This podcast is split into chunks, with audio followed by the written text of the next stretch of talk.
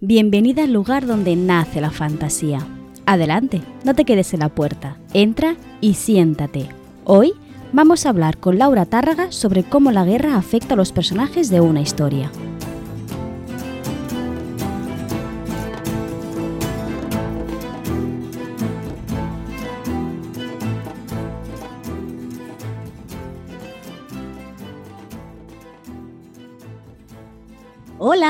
Bienvenidas a todas. Eh, una tarde más aquí en el canal de la palabra errante. Si estás escuchando esto diferido en mi canal, no, en mi canal no, en mi podcast personal, que sepas, recordate simplemente que las entrevistas siempre las grabo acompañada con toda una serie de personitas muy amables que siempre se pasan por el chat.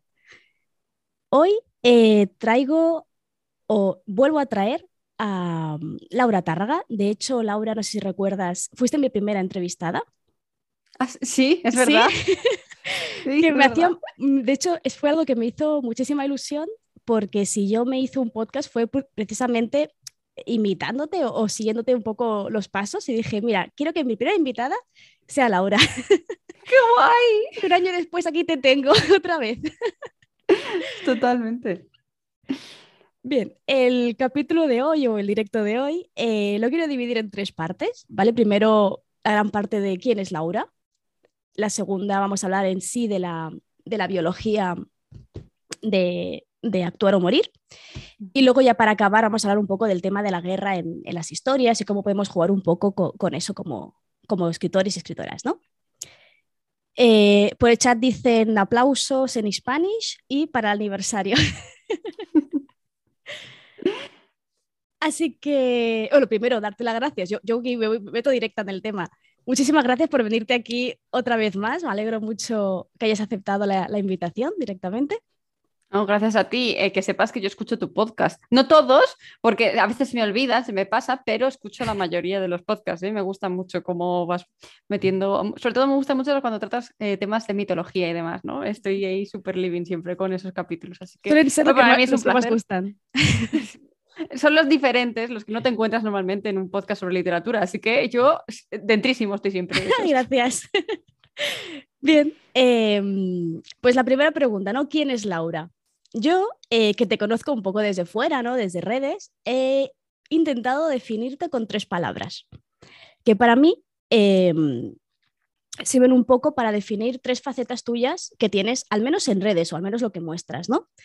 Que por un lado es escritora, que es la parte que nos toca hablar hoy, ¿no? Principalmente. Eh, otra que sería podcaster y otra que sería ya enfocado a la formación, ¿no? Como formadora.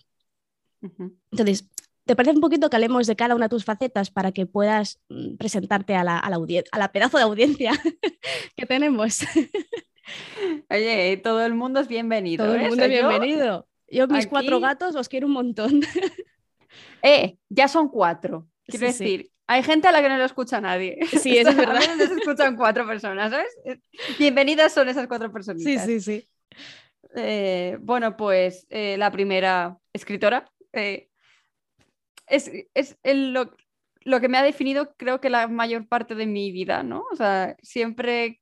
Al principio me daba mucha vergüenza decir eso de soy escritora mm. porque, claro, al contrario de lo que ocurre en otras profesiones, sí que hay un proceso de eh, formación reglado que te dice soy profesor, soy maestro, soy eh, médico, soy ingeniero, mientras que para ser escritora no hay nada, no hay un diploma que te valga y te diga eres escritora ahora, ¿no? Cuando has acabado tus años de carrera y demás, ¿no? Hmm. Eh, entonces es como, a mí me daba vergüenza decir eso, soy escritora porque es lo típico que te miran y te dicen, ya, pero ¿qué más? ¿No? sí, siempre te dicen, eso, bueno, eso, como hobby, pero de verdad de qué trabajas. Exacto, ¿no? Entonces es como, es esa faceta que siempre me ha dado vergüenza, incluso hoy en día, cuando alguien me presenta porque eh, mi familia o alguna cosa en plan de, sí, mira, esta es Laura, la escritora, mis padres, esta es mi hija, la escritora, y es como, va, va junto, ¿no? Es como si fuera mi apellido, Laura, la escritora, es como, tengo otras cosas en la vida, pero sí vale. Entonces es como la palabra que me suele definir en, mis círculos de manera más general, ¿no? Y al final para mí las historias lo son todo. Así que a raíz ya de esa parte que yo creo que es la principal, que en un mapa mental sería el centro, ¿no? Que es escritora, ya nace el resto de, de, ramitas, ¿no? Como has mencionado tú, el de podcaster. Eh, el tema de los podcasts me gusta mucho desde hace años. Escucharlos, los consumo mucho, eh, me lo paso súper bien. Eh, al final es como la radio, ¿no? Es como la evolución de la radio. Y es que a mí me es muy cómodo, o sea, a mí me, el podcast me acompaña muchísimo, al igual que me acompañan hoy en día los audiolibros, ¿no? mientras estoy haciendo cosas que me cuesta mucho hacer. O sea, yo soy muy vaga. Eh, parece que no, porque yo por redes sociales da la sensación de que escribo mucho, escribo... soy muy vaga. Entonces, eh, cuando son cuestiones de, por ejemplo, eh, hacer tareas de la casa, cuando me toca, solo me salva decir, mira, es mi momento podcast o es mi momento tal, ¿no? Entonces, yo tanto consumir podcast y demás, al principio era muy reticente a ellos, ¿eh? Al, principio no me, no, me, no me, acababan de convencer mucho, pero después le fui pillando el tranquillo y, y, me gustaron mucho. Pues después de escuchar muchos podcasts, yo pensé, jolín, a mí me gustaría tener algo, ¿no? Es como cuando ves muchos canales de YouTube y decías, ah, yo quiero también tener un canal de YouTube. No tengo ni idea de qué hablaría, pero yo quiero tener uno, ¿no? Pues ahora me pasaba con los podcasts, sobre todo por la facilidad que era, eh, facilidad, lo que pensaba que era facilidad, que era grabar eh, sin tener que ponerte ropa decente, sí. sé aquí saliendo cara a cara, ¿sabes? O sea, se nos rompe todo el esquema, ¿no? Pero la idea esa de poder grabar con calma, de coger un día, ponerte el micrófono, grabar eso, 10, 15 minutos, 20 de, episodio y olvidarte que editarlo era más fácil para mí como la parte de, de vídeo no estaba, pues era como, no me tengo que preocupar si ah, el, plano, si la luz, si no sé qué, era más fácil para mí, ¿no? Eh, sin tener conocimiento de nada, sin notarlo, sin haber entrado. Entonces, para mí, la parte del podcast eh, fue muy guay. Lo único que no encontraba el tema del que hablar, porque estaba muy cansada de hablar de escritura. Vaya, eh, no por nada, sino porque venía de YouTube y la comunidad de YouTube me había gastado bastante. a mí, el ponerme a grabar un vídeo de YouTube me quitaba la vida porque era eso, era preparar luces, preparar cámara, preparar eh, tarjetas, preparar micrófono, preparar outfit, maquillaje, todo, era prepararlo todo. Eh, era tener cámara que enfocara, que no se te desenfocara, que no sé qué. Mientras que cuando estás grabando así un podcast, yo me grabo con la webcam, o sea, yo no me, me complico la vida, me grabo con la webcam y, y, ya está. Y como salga, ha salido. Ya me da más igual, pero antes sí que era un problema para mí. Y, al final iba retrasando mucho, mientras que el podcast es muy cómodo. Entonces yo decía, no quiero hablar más de escritura, me he cansado de hablar de escritura, voy a hablar de otras cosas, quiero que se me conozca, yo qué sé, por otras facetas como puedes ver, salió mal y acabé hablando de escritura por, un, eh, por algo tan simple como que es el tema que más controlo, ¿no? O sea, claro. de lo que más sé, entonces es de lo que más fácil me es hacer podcast, porque me gustan mucho otros temas como puede ser, por ejemplo, la sostenibilidad, la ecología, sobre todo aplicado a lo que hacemos en casa. Entonces yo pensé, pues un podcast de eso, pero digo, es que me quedo sin ideas al tercer capítulo. Claro. Con, con, la escritura no, ¿por qué? Porque llevo toda la vida metida en, en la escritura, entonces alguna idea se te tiene que ocurrir. Incluso así, hay días que dices, no tengo ni idea de qué hablar, pero para eso están las redes sociales. Eh, sí, son maravillosas. Es otro tema aparte. Y bueno, eso en cuanto a la parte de podcaster, al final, pues eso, eh, me lo paso tan bien grabando podcast, me divierto tanto, que al final eh, hasta le he quitado, me, me, daba mucho miedo grabar sola al principio, porque siempre he pensado que me, me expreso como una patata. ¿Vale? O sea, literalmente dije esa frase en una presentación mía de un libro en Madrid.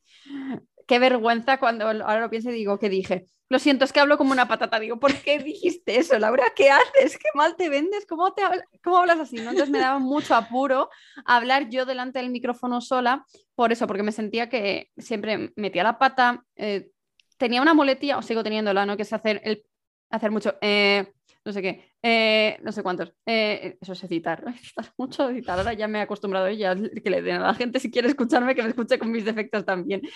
Eh, me daba mucho apuro en general hablar a, a, través del micrófono, pero ya le he cogido el tranquillo, ¿no? Y a raíz de eso, pues por ejemplo, tengo literatura juvenil para escritores, empecé un capítulo con Laura, el proyecto fallido porque no me daba más la vida, y ahora tengo otro podcast también que es No es tan importante con Beatriz Esteban, que no es literario, que es justo lo que yo buscaba en esa época de cuando no quería centrarme únicamente en lo literario y ahora necesitaba tener algo más allá de lo literario para no sentir que mi vida solo giraba en torno a eso. Y ya está. Entonces, he salido No es tan importante, otro podcast maravilloso, que ahí no tengo que arreglarme porque no sale el vídeo en ningún sitio. No sabes lo feliz que me hace esa parte, la verdad.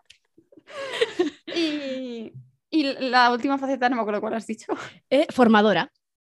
Ah, bueno, y al formador al final por la parte de la academia. Gracias a Literatura Joven para Escritores como podcast, pues pensé, esto lo tengo que sacar yo rendimiento de alguna manera.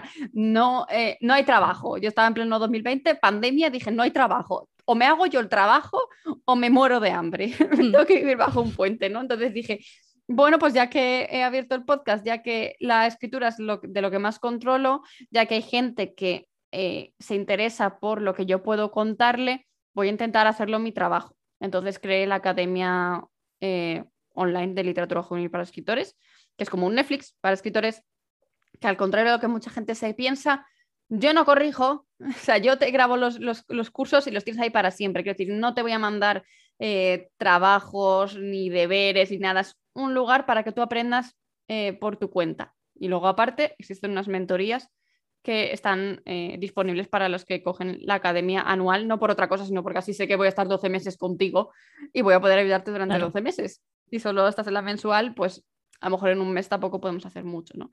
Y ya está. No que, creo que ya está, el podcast ha acabado. me he presentado. a ver, preguntan por el chat. Eh, no sé por qué Robert pregunta si él puede ser perro. Dice, eh, yo puedo ser perro, es que los gatos me dan alergia. Robert, necesitamos contexto. Malita pregunta, ¿a partir de cuándo empezaste a considerarte a ti misma como escritora? ¿Después de escribir tu primera historia? Eh, yo creo que fue cuando la publiqué la primera. Porque yo la primera que escribí, si hablamos de historias, sin saber si son relatos o tal, pues no sé, tendría seis años, seis o siete años. Entonces ahí, claro. Eh, en esa época, toda la época prepublicación, yo pensaba que solo podía ser escritor, o escritora en mi caso, em, siendo ya una persona adulta, con un trabajo establecido, casada con hijos y un todo. O sea, yo pensaba que solo podías ser escritora si eras eh, tan mayor como Zafón, como J.K. Rowling en esa época, y etcétera, ¿no? O sea, cuando ya tenías toda la vida arreglada, decías, ahora me voy a ser escritora. Entonces, yo no me podía considerar escritora si todavía yo no veía que podía reflejarme en esa figura de escritura. Entonces, hasta que no descubrí que había gente que, joven, que estaba publicando, que fue precisamente con Iris Selene, que las vi, dije, jolín, Iria tiene un año más que yo. O sea, se puede hacer, así que ahí fue cuando, cuando, me puse las pilas y dije, pues si ellas han podido, ¿por qué yo no? Eh, esa fue la, motivación principal. Y, a partir de ahí ya empecé a considerarme escritora, aunque me daba un poco vergüenza todavía. Pero ya, ya, ya me da igual, ya lo digo, ya está. ya está subido. Sí, yo creo que tienes que pasar por un proceso de, autoconocimiento o, de, de, superar al impostor un poco, ¿no? Cuando pasas a decirte eso de intento de escritora o en proceso de ser una escritora. Dices, no, si escribes eres una escritora por pura definición, ¿no? Sí, sí, Pero total. es algo que creo que todas hemos pasado por ahí. Yo desde aquí, a quien nos esté escuchando, si escribes, eres escritora. Que no te hagan creer lo contrario, no necesitas tener ninguna carrera, no tienes que hacer X cursos, aunque si los haces, pues bien, no que voy a decir yo, ¿sabes? Con una academia no te puedo vender lo contrario, eh, pero que eres escritora si escribes y si, sobre todo, si escribes eh, y lo disfrutas mucho, o sea, si lo disfrutas de verdad, si a ti te gusta contar historias, porque escribir puede escribir cualquiera, pero disfrutar de esa historia, contar una historia que a ti te, te, te haga purrupu en el estómago, ¿no? Que te, te dé ganas de, sentarte a escribir y decir, ay, me voy a poner con mi historia, con mis personajes y demás. Solo cuando ocurre esa química, ¿no? Yo creo que es cuando en realidad eres escritora, porque sí, es muy fácil decir, el que escribe es escritor. Ya, pero entonces eh, puedes escribir, intentar escribir, pero que al final no te guste. Solo por eso ya eres escritor, ¿no? O sea, creo que está también esa, esa motivación, esa pasión que sientes por la escritura, implícita ya en, en el la propio término de escritor. Muy de acuerdo con tu, con tu definición, la verdad es que muy bien. A ver, por aquí dice Robert Rosa Clara que se refería a lo de que he dicho de cuatro gatos, que él prefiere ser un perro. Yo, vale, vale perfecto. Sin problema. Mi, tres gatos y, mi perro. Suena muy raro. bueno, da igual. Y eh, Team Laura, dicen por aquí, pues el Team Laura. O sea que creo que todos estamos bastante de acuerdo con, lo que comentas. Bueno, vamos a pasar al tema de que nos ocupa, ¿vale? En los que estáis en directo ya veis en la pantallita las dos portadas de la biología de, de Laura, ¿vale? Que son los hijos del dolor, no, perdón, sin los hijos del dolor y el idioma de la guerra. Siempre lo digo mal el primero. pasa nada. Que pertenecen a la biología de, como he dicho antes, actuar o morir. ¿De qué va? Si tuvieran que hacer que preguntarte, ¿no? ¿De qué va tu biología? Es la, la peor pregunta que se puede hacer una escritora. La peor, sobre todo, porque esta historia a mí me gusta mucho, es de mis favoritas, ¿vale? Pero tengo un problema. Y es que lo que, lo que se me viene a la cabeza es vas a pasarlo muy mal. Entonces no es la mejor manera de vender un libro, ¿sabes? Porque en realidad son libros que yo hice para que sintieras el dolor de los personajes, para que te vivieras lo que era, debería haber sido, a ver, yo no he vivido ninguna, gracias a Dios, pero lo que me imagino que debe ser vivir una guerra, ¿no? O sea, a raíz de toda la documentación y demás. Entonces, pues bueno, es una historia en la que eh, estamos dentro de una guerra civil en un país inventado, con dos bandos inventados, con personajes inventados. Todo lo que pueda ser parecido a la realidad es coincidencia o no, depende de lo que quiera meter. Entonces, em, va de, de esa guerra, pero de cómo las personas de a pie vivían esas guerras. A mí no me interesaba contar una historia más de una guerra civil donde estábamos en el frente, o donde estábamos viendo cómo lo manejaban los altos cargos o cómo lo estaban manejando dentro del ejército, aunque luego en el segundo sí que me meto un poco más en, ese, en, ese, en esa parte, ¿no? Pero la premisa con lo que nació esta historia fue quiero contar las historias de las voces que no pudieron contar sus historias, ¿no? Sobre todo centrándome en eso que siempre nos han dicho aquí, sobre todo en España, ¿no? De eh, la guerra todos hacían cosas malas, ¿no? O sea, en, porque te paras a pensarlo y en realidad, vale, luego gana un bando y un bando es el opresor y otro es el oprimido. Hasta ahí todo correcto. Pero durante el conflicto, eh, ambos bandos están haciendo cosas horribles. Por un único motivo, sobrevivir, supervivencia y ganar la guerra. Y eh, eso es lo que quería yo reflejar, ¿no? Por eso tenemos personajes tanto de un bando como de otro. Yo en ningún momento me posiciono en ninguno de los dos mm. bandos. O sea, intento sobre todo que haya esa imparcialidad en el momento en el que solo me... A ver, yo como, como narradora no me posiciono, pero luego estoy dentro de los personajes y cada personaje dice, yo soy esto, yo soy esto, o yo soy esto, o yo no soy ninguno, que también lo hay. yo paso, yo no soy ninguno. ¿No? Entonces, eh, yo quería reflejar eso, esa dicotomía, esa dicotomía que hay dentro de las guerras y el hecho de decir, vale, es que tú mataste a X, pero es que tú también mataste a Y, pero es que tal es que es muy complicado hablar de una guerra mm. eh, donde el enemigo es tu vecino, incluso tu familia, es tu padre o tu madre o tu hermano, es alguien con el que tú llevas toda la vida viviendo. Y es un momento en el que la gente empieza a odiarse mucho más de lo normal, empieza a soltar basura y, el tema de las denuncias durante la guerra civil era una locura mm. por cosas absurdísimas que incluso mencionó. En el segundo libro hay como un pequeño esto que se dice que se llegan a denunciar a personas solo por, por el color que llevan eh, de ropa. Es verdad. Es por, por, la paranoia ya de este es de este bando o yo creo que este es de este bando, me va a matar. O incluso el simple hecho de me caes mal, voy a decir que es del otro bando, que eso ya, ya pasa, pasa la parte de opresiones, ¿no? De, después de la guerra.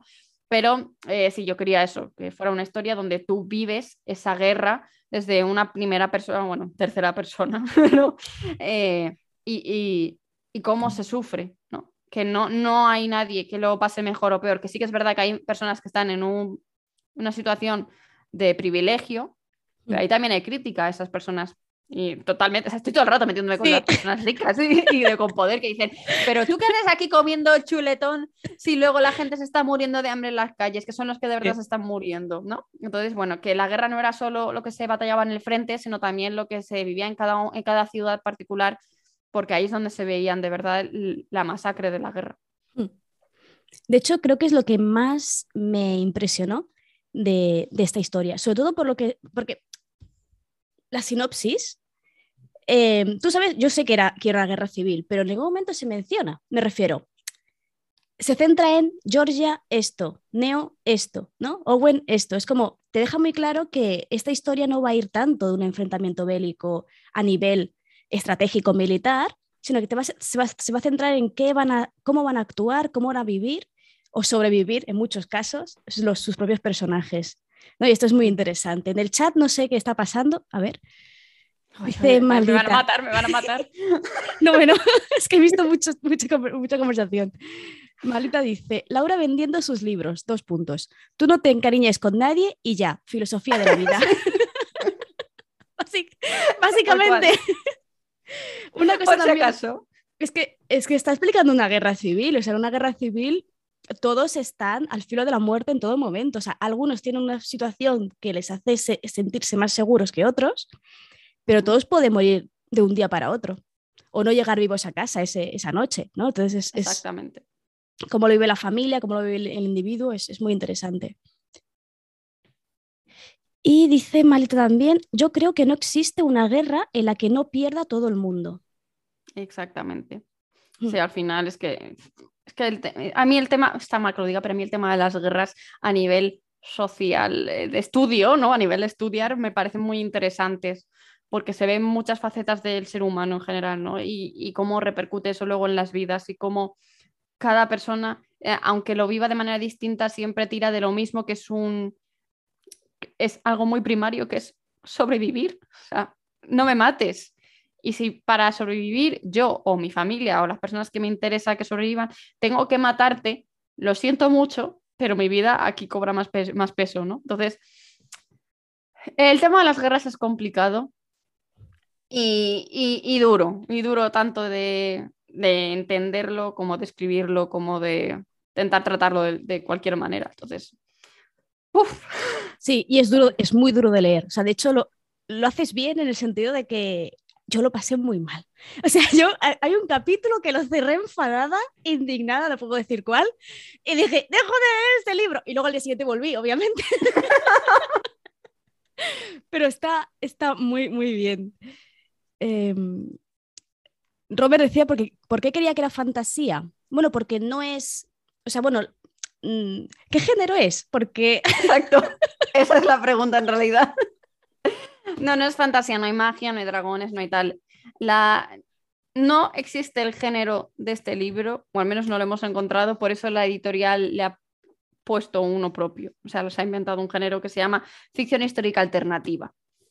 ¿Por qué? Porque tiro de esa ficción histórica que es la Guerra Civil Española, porque yo me he basado totalmente en la Guerra Civil Española, pero como no quería meterme en el, fregado de escribir otro libro sobre la Guerra Civil Española, hice un mundo alternativo con una guerra alternativa. Desde ahí viene la parte esa de ficción histórica alternativa, ¿no? De que te estoy contando algo que ocurrió también un poco a mi manera. Mm. Me da mucho respeto a la histórica porque me da mucho miedo meter la pata. Entonces sí que me documenté muchísimo de esta guerra para poder luego romper y amoldarla a lo que yo necesitaba. Porque hay cosas que obviamente no son iguales. O sea, Claro. ni, de coña, o sea, pero pero a mí me, me, me parecía un recurso muy interesante para tratar. Entonces, no, no, no es fantasía, no hay magia, no hay dragones, no hay brujas, no hay, no hay nada. O sea, es como si fuera una historia histórica, pero sin serlo. O sea, es como intentar contarle la historia de la guerra civil a adolescentes al final, ¿no? Hacerlo de una Mm. manera que no les cause reparo, que no vean un libro y digan, Uf, sobre- ¿sabes? sí. Eh, otra, me quieren meter otra de estas, ¿no? Y es como, no, te lo quiero contar y tampoco, también te lo quiero contar sin que tú te posiciones en, ah, no, es que mi abuelo era de este bando, es que era de este otro, por lo tanto yo voy con esto, yo voy con esto, y no. Aunque tú te hueles más o menos qué bando es cuál. Sí, te, te lo ¿eh? hueles un poco. Bastante. Eh, la idea no es ir con esas ideas preconcebidas que se tienen ya antes, ¿no? Hmm. Entonces, es difícil, pero me gustó mucho. A mí me sorprendió mucho porque hay algunos fragmentos que son o discursos, o creo que era un discurso, cartas, documentos oficiales que fueron reales, ¿verdad? Sí, sí, sí. Por ejemplo, eh, tenemos el, parte, el último parte de guerra, es tal cual, eh, el, nuestro último parte de guerra. Em, por lo tanto, no hay spoilers de quién gana la guerra, pero bueno, ahí ya te puedes hacer una idea de quién va a ganarla, ¿no? Luego, por ejemplo, también hay un, hay un momento en el que el rey de, porque esto es una monarquía, ¿vale? El rey eh, da un discurso por la radio y es un discurso adaptado del que dio el rey el 23F, ¿no? Eh, que no tiene que ver con la guerra civil, pero me parece muy interesante tener ese discurso para poder hablarlo y cambiarlo. sobre todo lo cambien. Sí que eh, hay una nota al pie de página que dice que es un discurso adaptado de el, rey, pero obviamente la parte final yo la cambio porque no me interesa, porque ahí el rey estaba parando el avance de los militares, ¿no? Y diciendo que el golpe de Estado era inviable, pero en este libro a mí me interesaba que el rey dijera que era cosa suya, que era lo que se había llevado a cabo. Entonces él iba a reafirmar que ese ataque era, era eh, concienciado, estaba hecho por el bien del país. Entonces sí que cojo la primera parte y después la modifico eh, en cuestiones de lo que a mí me interesa tener. Esas son, creo que las únicas, esos dos, los únicos que cojo y adapto, creo. Ahora lo estoy diciendo en memoria. Yo, creo que recuerdo dos, pero no me acordaba cuáles eran exactamente, porque también es que hace tiempo que me los leí. Eh, vamos a pasar a, a, lo que, bueno, otra cosa muy interesante del libro, otra cosa, otro elemento, que aquí escritora que no sabe decir palabras, que son los personajes.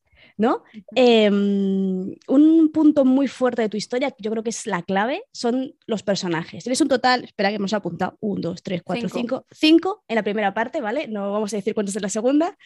Creo que la segunda también son cinco, ¿eh? A ver, un, dos, tres, cuatro, cinco. Sí, también son cinco. Ahora que cinco, ya no. Ahí ya no podemos entrar. Eh, pues solo hablando del primer, la primer tomo, eh, una de las eh, claves de los personajes o que yo he visto es que cada uno tiene una, motivación distinta, ¿no? Algo que les hace avanzar. ¿Podrías hablarnos un poquito de qué hace avanzar a cada uno? Hmm. Totalmente, mira.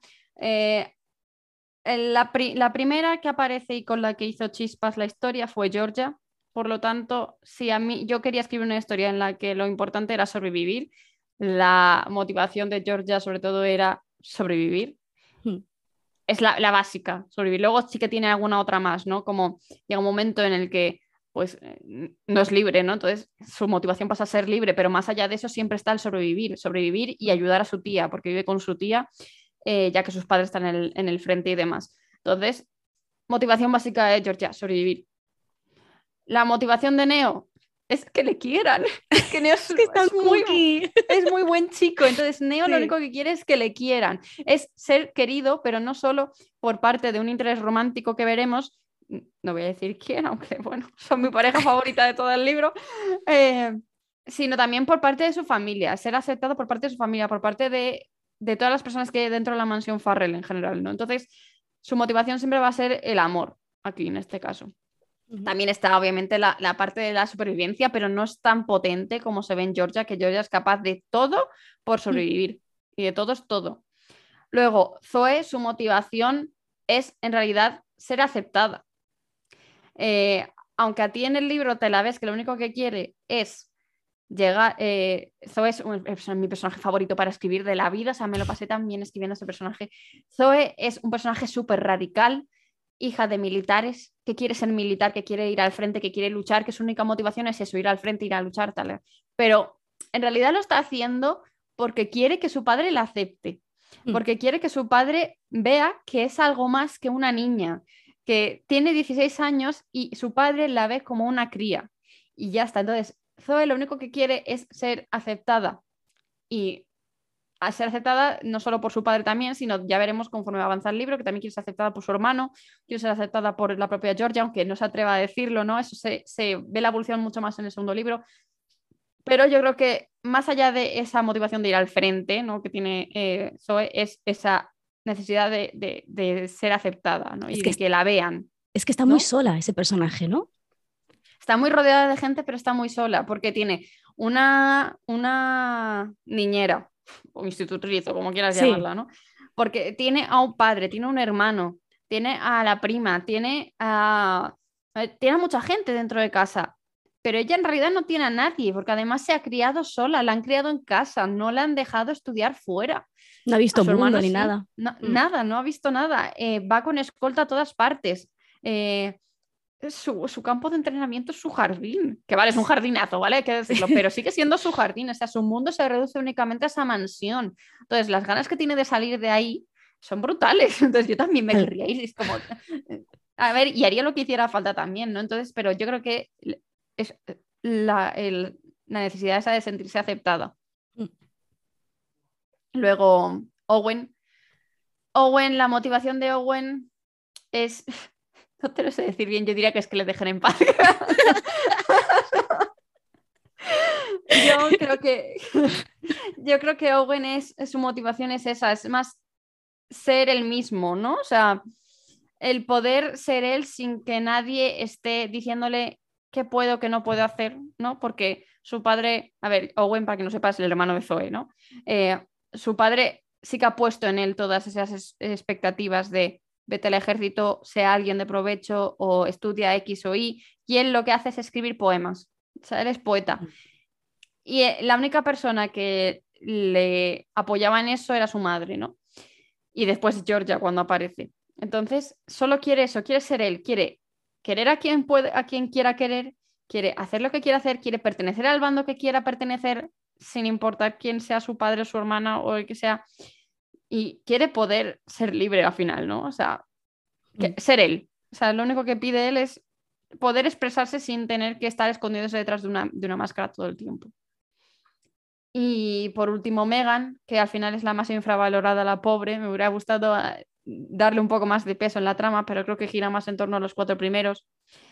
Megan, eh, la motivación de Megan también es un poco. Eh, es, es, también supervivencia, yo creo que ahí, porque ahí tira más de salvar a su hermano, ¿no? Y de, de no dejarlo solo, de hacerse. Ha tenido que hacerse adulta, vale, que ya tiene 18 años, pero ha tenido que hacerse adulta de la noche a la mañana porque su madre se fue al frente y se tiene que quedar con su hermano pequeño.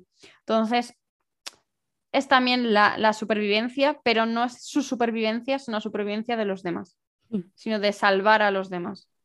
De intentar ayudar a Georgia cuando le ocurre lo que le ocurre, eh, intentas ayudar a su hermano, intenta ayudar a Austin, intenta ayudar a, a un montón de gente, siempre se pone en segundo plato.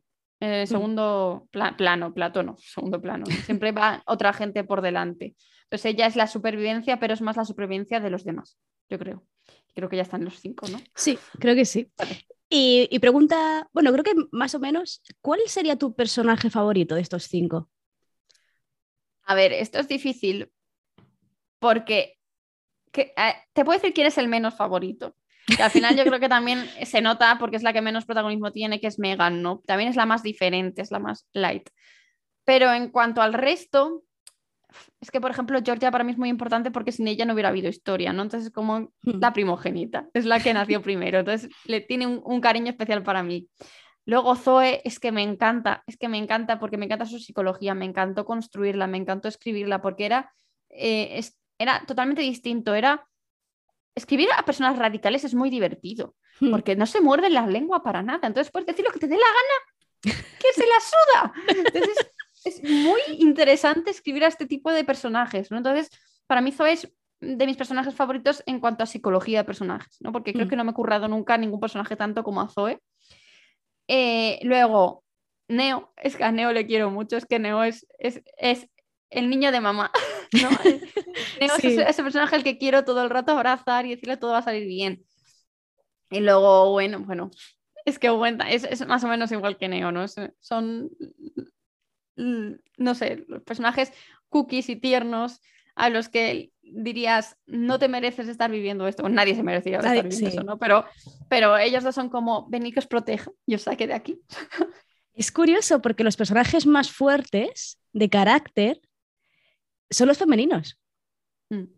Menos Megan. Menos Megan, sí, que es más eh, voluble o más, em, no diría débil, porque tampoco más es tranquilita. más tranquila. Es más, es más tranquilita, es más de... Eh, bueno, también es la más espiritual.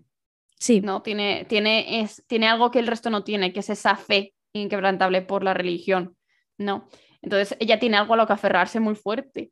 El resto mm. no, el resto es como, que si yo me muero no voy a ninguna parte. Es como tira de otra, otra manera distinta.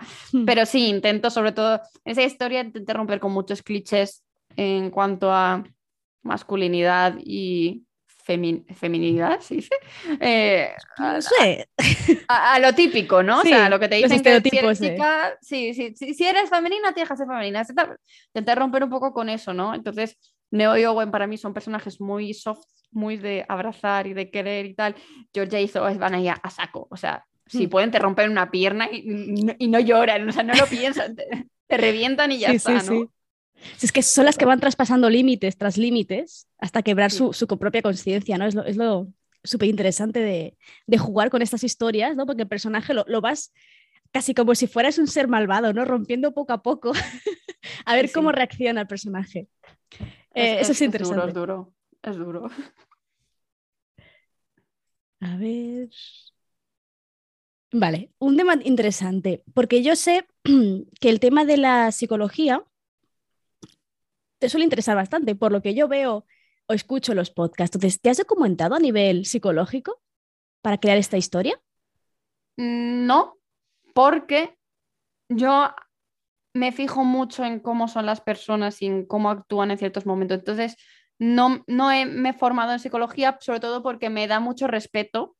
No sé por qué, pero como me han dicho siempre que la psicología es como de ciencias, yo y las ciencias mal, entonces como que me daba mucho miedo enfrentarme a algo psicolo- a un papel que te hablara de psicología y decir, no estoy entendiendo ni papa. Entonces, a mí me era mucho más interesante ver cómo actuaban las personas, ¿no? O sea, seguramente lo estaban analizando psicológicamente sin tener yo ni idea de nada de psicología Claro. y, y sí que veía eh, ciertos patrones de cómo eh, funcionaba una persona u otra, pero eso sin ninguna base de, ah, vale, está haciendo esto porque tiene X eh, personalidad, porque eh, ocurre esto normalmente si pasa esto o aquello.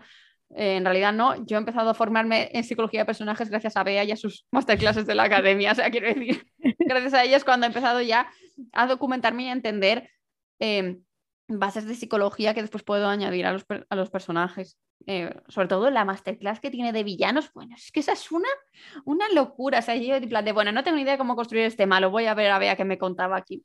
Bueno, me saqué un, un- un malo en lo que, que lo dura la masterclass, pero vamos, un malo que digo yo, ah, qué gusto da escribir así. Pues la verdad qué bien te estás vendiendo el curso. Es que de psicología de la maldad es sea, es que te lo digo, yo digo, que además Bea dijo, no sé si existe el término, pero vamos a llamarlo psicología de la maldad. Yo me encanta. Mola. Por mí vale. Y por lo que respecta a los efectos de, por ejemplo, porque mm, somos testigos, por ejemplo, de un, ay, ¿cómo se llama? Un estado de shock, ¿no? En, en ciertos, en cier- bueno, en muchos momentos, es que es una guerra, ¿no? En muchos momentos eh, los personajes quedan como detenidos, ¿no? ¿no? No saben cómo actuar o el tiempo se ralentiza para, para, para ellos porque es una situación traumática o incluso tenemos a un personaje que más adelante desarrolla una enfermedad mental, ¿no? Me parecía que era un tema que sobre el que orbitas bastante, o al menos, aunque sea de forma inconsciente, ¿no? Lo veo bastante bien trabajado. Entonces, claro, me preguntaba, no sé si ha buscado información, si se ha documentado de alguna forma. Eh, lo bueno de ser una persona que me empati- empatiza bastante es que no, no me cuesta mucho imaginarme cómo, sobre todo pienso en cómo reaccionaría yo en esas situaciones, ¿no? Primero me baso en eso de, jolín, si yo tuviera que, pongamos el ejemplo de una escena que hay que yo ya tiene que disparar a un autobús lleno de gente, porque no le queda otra, ¿qué, me pasaría después? O sea, ¿cómo reaccionaría yo? No tanto en el momento de disparo o no disparo, X o Y, porque eso ya depende más del personaje, pero sí el, si dispara, ¿cómo me afectaría? Si no disparo, ¿cómo me afectaría? ¿no? Entonces, el meterme muy bien dentro del personaje era como que ya me decía, vale, pues esto es lo que pasaría. Y aún así, mi editora metió mucha mano ahí. O sea, por ejemplo, en esa escena, al acabar, una lectora beta me dijo, Laura, eh, George acaba de cargarse a X personas y está tan normal. Solo le duele un poco el hombre porque se le disloca, ¿no? Está tan normal. Eh, aquí hace falta un poco de remordimientos, ¿no? O sea, en ese momento, por ejemplo, no, lo- no lo- no lo veía. Añadí remordimientos y luego mi editora me dijo, Laura, aquí hacen falta más remordimientos, ¿sabes? O sea, lo que se ve aquí, claro, es después mucho de mucho trabajo, más allá del que yo hice en el primer borrador. Pero, por ejemplo, en el, de, en el de la enfermedad mental que hay en el segundo libro, eso fue experiencia propia. Entonces ahí es más fácil extrapolar lo que le ocurre a ese personaje porque tú ya has vivido, a lo mejor no la misma situación, pero sí algo semejante, ¿no? Mm, mismo sí síntomas, sí. Sí, se, hay una vocecita todo el rato, ¿no? Que es la que le está diciendo todo lo que lo que cree que está pasando, ¿no? Pues si alguien se preocupa, es como no le hagas caso, se preocupa, o sea, solo te pregunta por preguntar, no le interesa en realidad lo que está ocurriendo, ¿no? Ese tipo de conversaciones, si ya las has tenido, es mucho más fácil ponerlas después en el libro. Entonces, bueno, hay algunas que simplemente es que yo me imagino cómo es eh, vivir esa situación y cómo después te puede afectar. Pero claro, después está mi editora y me dice, oye, Laura, aquí hace falta más drama. Ahí Entonces, ayuda. Sí, bueno, es que las editoras también hacen un papel muy importante, hacen que las historias mejoren mucho. Bueno, bueno, bueno. O sea, yo eh, vengo aquí a denunciar a Lucía para decirle que todas las escenas en las que se sufren, se sufren más por ella. Porque había momentos en que me decía, ahora más drama, más drama, aquí necesito que me expliques bien cómo está esto, no sé qué, la sangre, las vísceras, y yo, Dios. ¡Socorro! Entonces veo un patrón, yo veo un patrón, porque no es el primer libro que me leo de Freya que me, que me desgarra por dentro, o sea, es cosa de la editora. Ah, sí, eh, Lucía ayuda, yo creo que. No, creo que tiene mucho que ver, o sea, la autora ha tenido que poner todo eso, pero yo creo que luego Lucía te dice, mete el dedo, en la llaga porque aquí podemos hacer mucho daño, ¿no? qué, seres más malvados las editoras, no solo por el boli rojo, ¿eh? Sí. Entonces, claro, si te hago la pregunta de la típica pregunta que hacen siempre de ¿cuánto hay de ti en esta novela? O sea, tú, digamos que has puesto un pedacito de Laura casi en cada personaje. Sí, sí. Y, pero y lo hago en todos los libros. Lo único que lo hago de manera que no hago lo típico que se te preguntan de ¿tú eres este personaje? Es como, sí, no, porque hay, o sea, mi psicología no es la suya, o sea, su base, su personalidad no es la mía, pero sí que a lo mejor puede haber algún pensamiento, puede haber algún discurso, puede haber alguna opinión mía que sí que esté aquí, ¿no? Eh, por ejemplo, creo que es Megan, que dice, a mí me da igual en qué bando estar mientras esté en el que gana.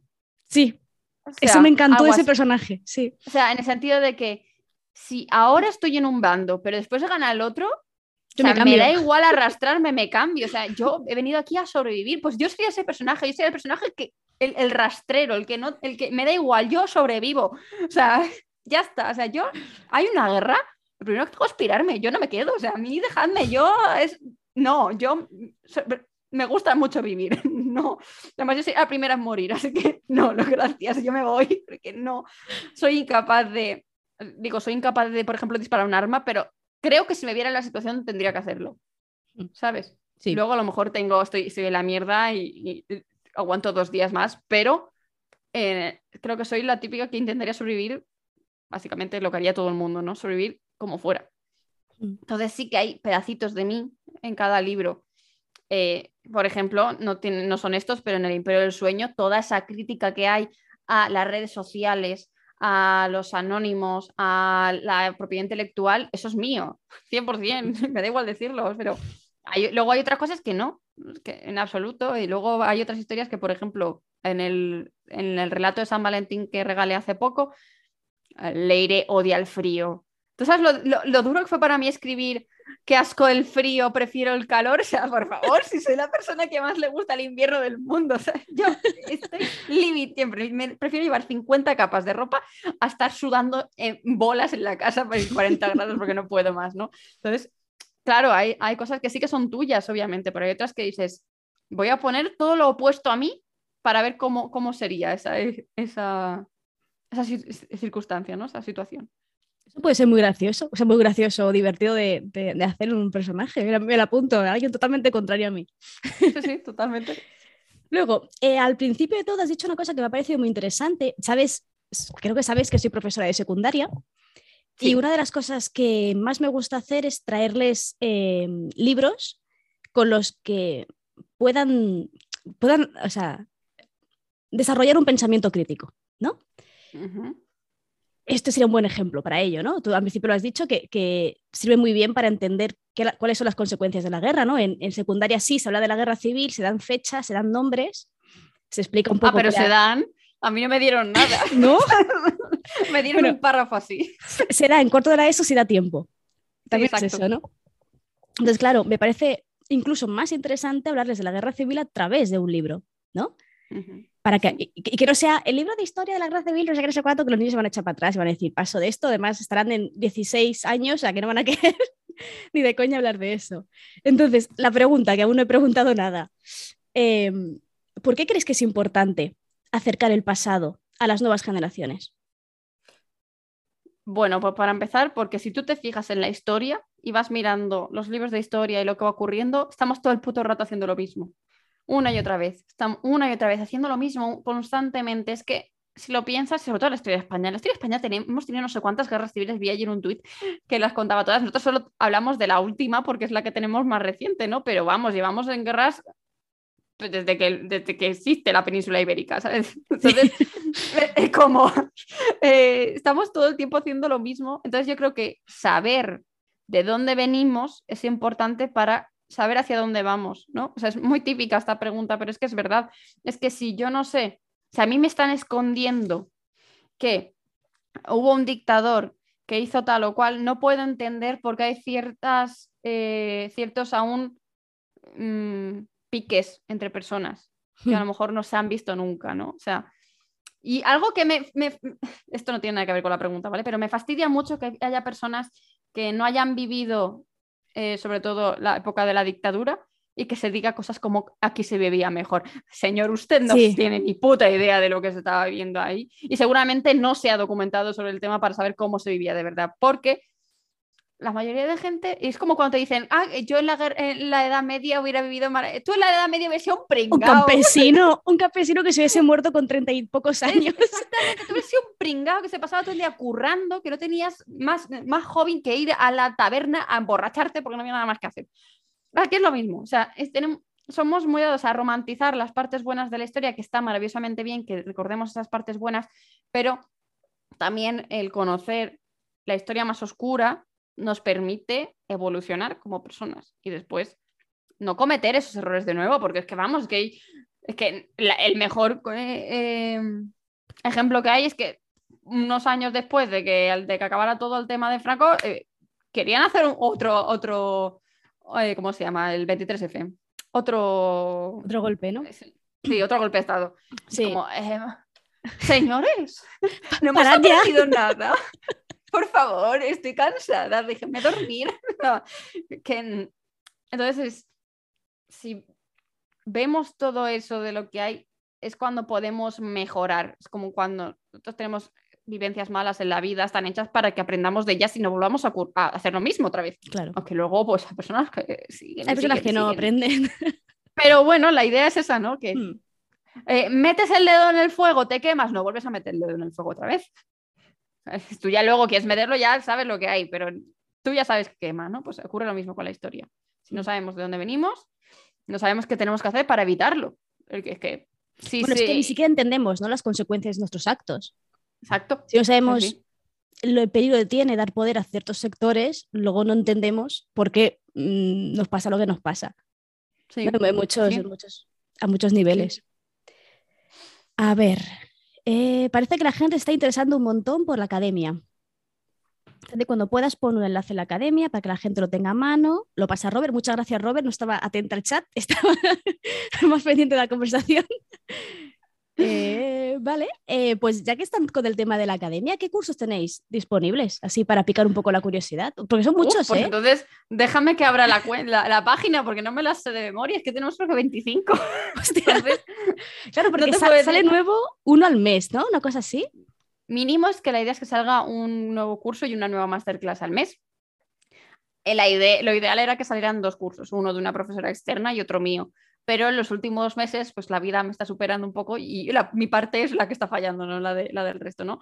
Pero, por ejemplo, mira, tenemos cursos, te voy a mencionar sobre todo los bloques que tenemos, ¿no? Que son eh, cursos de escritura, cursos de promoción, de redes sociales, de marketing digital, de autopublicación y de productividad, ¿no? Eh, por ejemplo, la profe de escritura es Julia de la Fuente, pero no te digo que a lo mejor en algún curso puedo hacerlo yo porque digo, ah, mira, de este tema puedo controlar, ¿no? Pues, por ejemplo, imagínate que quiero hacer un curso de escribir eh, middle grade pues eso controlo yo más que Julia, pues hago yo ese curso, ¿no? Eh, luego en promoción, pues vamos, eh, estrategias de promoción que hay, las que yo he visto, las que yo he probado, eh, email marketing, etc. en redes sociales, curso de marca personal de Instagram y de TikTok. Dentro de marketing digital me centro mucho sobre todo en la parte de marca personal, de cómo crear marca personal y demás. En autopublicación, pues todo lo que necesitas, maquetación de ebook y de papel, eh, cómo funciona KDP, introducción al, a la autopublicación, incluso uno de Lectu para cómo subir y autopublicar tus libros y curso de crowdfunding para escritores. Y luego la de productividad, pues que a la gente le gusta mucho ser productiva, pues hablo de cómo, de los métodos que a mí me han funcionado para ser productiva, todos los que he probado, los que no me han funcionado los que me han funcionado, porque a lo mejor los que a mí me han funcionado a ti no. Entonces, te pongo todas las opciones en plan de esto es lo que yo he probado. A mí esto es lo que me funciona, a mí esto es lo que no. Tú pruébalo todo a ver qué es lo que te funciona, ¿no? O sea, hmm. la, al final la filosofía de la academia es no te voy a imponer nada. Yo te cuento lo que hay o lo que yo he probado y tú eliges si quieres ponerlo en práctica o no. Y luego, aparte de los cursos, tenemos la parte de las masterclasses, que son clases de una hora, una hora y media. Andrea a veces se va a las dos horas, aunque intenta parar los pies. Y están centradas en, psicología de personajes, que tenemos a Beatriz Esteban como profe. Eh, documentación histórica, que tenemos a Andrea de Morales. Bueno, son súper divertidas las clases de Andrea. O sea, la historia te la cuenta que da gusto. Eh, y documentación científica, que las da Raquel Pastor, que me parece muy interesante, pues eso, pues, por ejemplo, la última que salió es cómo crear especies alienígenas basadas en ah, la ciencia. En plan de, aunque no sepamos cómo son los alienígenas, sí que es verdad que si nos fijamos en, los comportamientos de ciertas especies eh, que hay aquí, pues podemos crear unas especies u otras, ¿no? O sea, te enseña a crear esas especies con coherencia, porque a mí me pasaba que cuando decía, voy a crear un ser, me da igual, y le ponía esto de este animal, este de otro, este de otro, y es como, luego acababa una cosa y decías, ¿esto cómo, cómo, cómo lo explico? ¿Cómo te lo imaginas? Aquí tiene sentido, porque te, tiene sentido lo que vas cogiendo de cada uno, tiene sentido cómo pueden reproducirse, cómo se alimentan, eh, en qué eh, condiciones pueden vivir, puede darse la vida en esos casos, ¿no? Entonces es muy interesante, por ejemplo. Y sobre todo, pues eso, para escribir ciencia ficción, pero también puedes escribir cualquier cosa. O sea, tú tienes sí, cualquier cosa, o fantasía incluso. Hmm. Sí, sí, todo lo que quieras. Eh, entonces, con esa base científica, lo que dice Raquel es, bueno, yo te lo cuento, porque también hay uno de, viajes en el espacio y en el tiempo. Como es obvio, pues es, hmm. no se hace. Obviamente. en, el, espacio sí, pero en el tiempo no se hace, ¿no? Entonces te cuenta. Eh, cuáles son las teorías que dicen que es que se puede viajar en el tiempo, cuáles son las teorías que hay que se pueden viajar en el tiempo, por qué estas tienen sentido, por qué estas no. Luego te dice, luego haz lo que quieras, pero yo te estoy contando qué es lo que, lo que dice la ciencia, ¿no? Son muy interesantes esas masterclasses. Pinta muy bien, la verdad. Sí, y eso es lo que hay, así, es muy divertido, a mí me gusta mucho. La, de las masterclasses y los cursos que hacen otras personas, yo me lo paso pipa. Claro, porque tú aprendes un montón. O sea, con, la excusa de... Eh, excusa ninguna, que lo hice adrede. A ver si te piensas que yo voy a poner algo en la academia que no me va a servir a mí. No. Yo primero pienso, soy, yo pienso, soy mi cliente potencial, soy mi, target, yo misma. Así que todo lo que me interesa a mí te tiene que interesar a ti, lo siento. Eso es buenísimo. En realidad no, pero. No, no, sí, sí. en el sentido de que, jolín, a mí me parece súper interesante, no sé, aprender, eh, por ejemplo, la masterclass de piratas de, de, Andrea. Es una maravilla, porque es que te cuenta todo todo lo que necesitas saber para escribir luego tus propios piratas, ya sean históricos o en fantasía o en space opera o donde te dé la gana. Hmm. O sea, tanto si quieres escribir un planeta del tesoro como si quieres escribir Piratas del Caribe. ¿Sabes? Te da, te, da, las opciones. Y es que es maravilloso. aprendí un montón. Es que incluso para darle más vueltas al Middle Grey que tengo que sobre piracretos, que son piratas de secretos, o sea, no son piratas como tal, pues incluso para eso es como que puedes coger datos de ahí para después meterlos en cualquier historia. Es que es maravilloso. Es que las las masterclasses históricas parece que son solo para histórica, pero te valen para un montón de, temas más. Hmm. Pero entonces están las masterclass que son eso, una clase concreta que dura entre una y dos horas y los cursos que entiendo que son varias entradas con varios vídeos. Sí, en efecto, los, cursos tienen diferentes clases. Normalmente eh, intentan que sean de 5 a 10 clases de ahí puede variar, pues dependiendo también del curso. Pero a lo mejor, eh, por ejemplo, Julia, hay alguno que a lo mejor tiene solo cuatro, porque dices que Laura es que el tema no da para más, entonces pues, se queda en cuatro. Entonces, pues eso, ahí sí que puede variar eh, más el tiempo, eh, más o menos. Suelen todas también girar en torno a las dos horas, como mucho de, de largo y demás. Pero lo bueno que tienen los cursos es que tú empiezas y acabas. Y dices, vale, me veo esta clase y luego ya sigo con la otra masterclass. Es una cosa que te sientas y dices, Ahí estoy. Voy a ponerme cómoda, ¿no? que, viene, que viene aquí esto con, curvas. Entonces, esa es la, diferencia básica. ¿Y si alguien se quisiera apuntar? Por ejemplo, yo misma, eh, ¿qué, precios, ¿qué precios hay de Porque es esa suscripción, ¿verdad? Como Netflix. Sí. Sí, funciona exactamente igual que Netflix. Eh, bueno, funcionamos mejor que Netflix, porque yo no te voy a quitar contenido.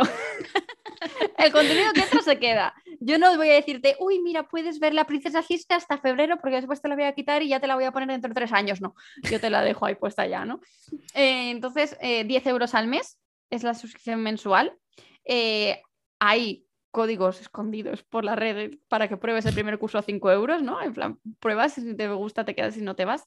Luego está la suscripción semestral, que, bueno, las, y que es lo único que se diferencia es que es un poco más barata y que se te cobra cada seis meses. O sea, sobre todo las, la suscripción semestral y anual están hechas porque yo soy una vaga. Como te digo, todo lo que está en la academia es porque yo soy un público objetivo, ¿no? Entonces, yo odio que me cobren mes a mes.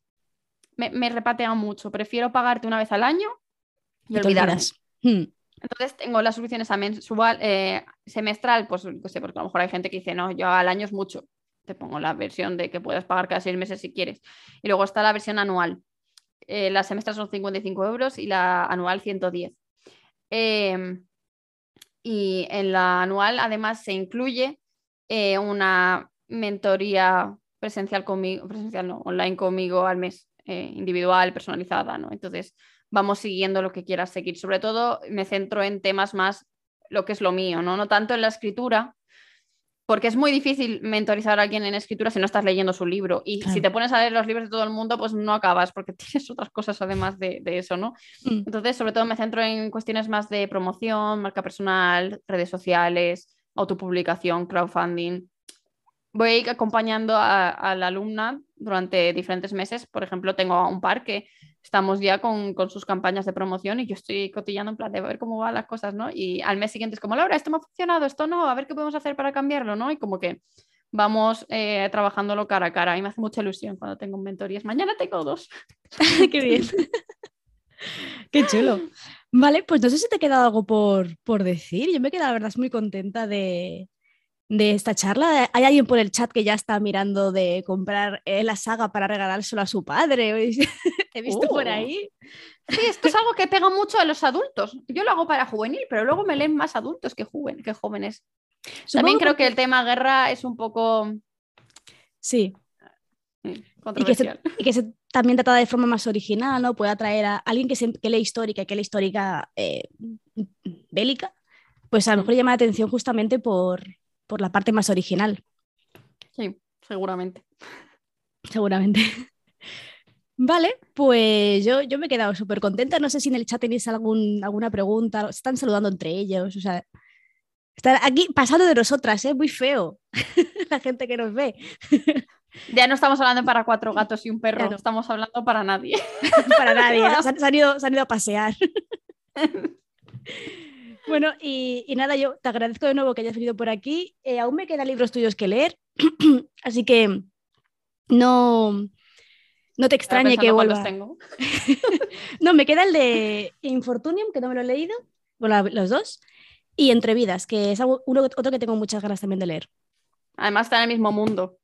¿Ah, sí? morir. Sí. Ah, mira, pues ya sé por cuál Ocurre unos años, unos años antes, ¿vale? O sea, no son el mismo, es el país vecino, unos años antes y el, uno de los personajes de Entrevidas aparece aquí, hace un cameo en, en Hijos del Dolor. Ah, mira, pues, pues va a ser el, primero por el que empezaré, sí, sí. yo es que lo he leído desordenado. O sea, la gente normalmente empieza en orden, yo. no pasa nada, nadie sabe que ese es el orden. Entonces, vale. pues. vale, dice Robert que estaba, estaba distraído porque estaba mirando lo, lo de la academia. Así me gusta. A Muy bien. Aprender cosas nuevas. Libros no voy a vender ni uno, pero la suscripción, a ver. Bueno, también tienes libros de no ficción, que no hemos hablado. Bueno, uno creo que es. Tengo uno en, para todo el mundo y luego en la academia hay dos más, que son solo para la gente de la academia. El que está abierto para todo el mundo son 10 claves para autopublicar sin morir en el intento, que básicamente lo que hago es eh, responder a 10 preguntas que yo me hice cuando empecé a autopublicar. Ah. Por ejemplo, la primera que aparece es tengo que ser autónomo, para que te hagas una idea de cómo, cómo está, ¿no? Vale, vale.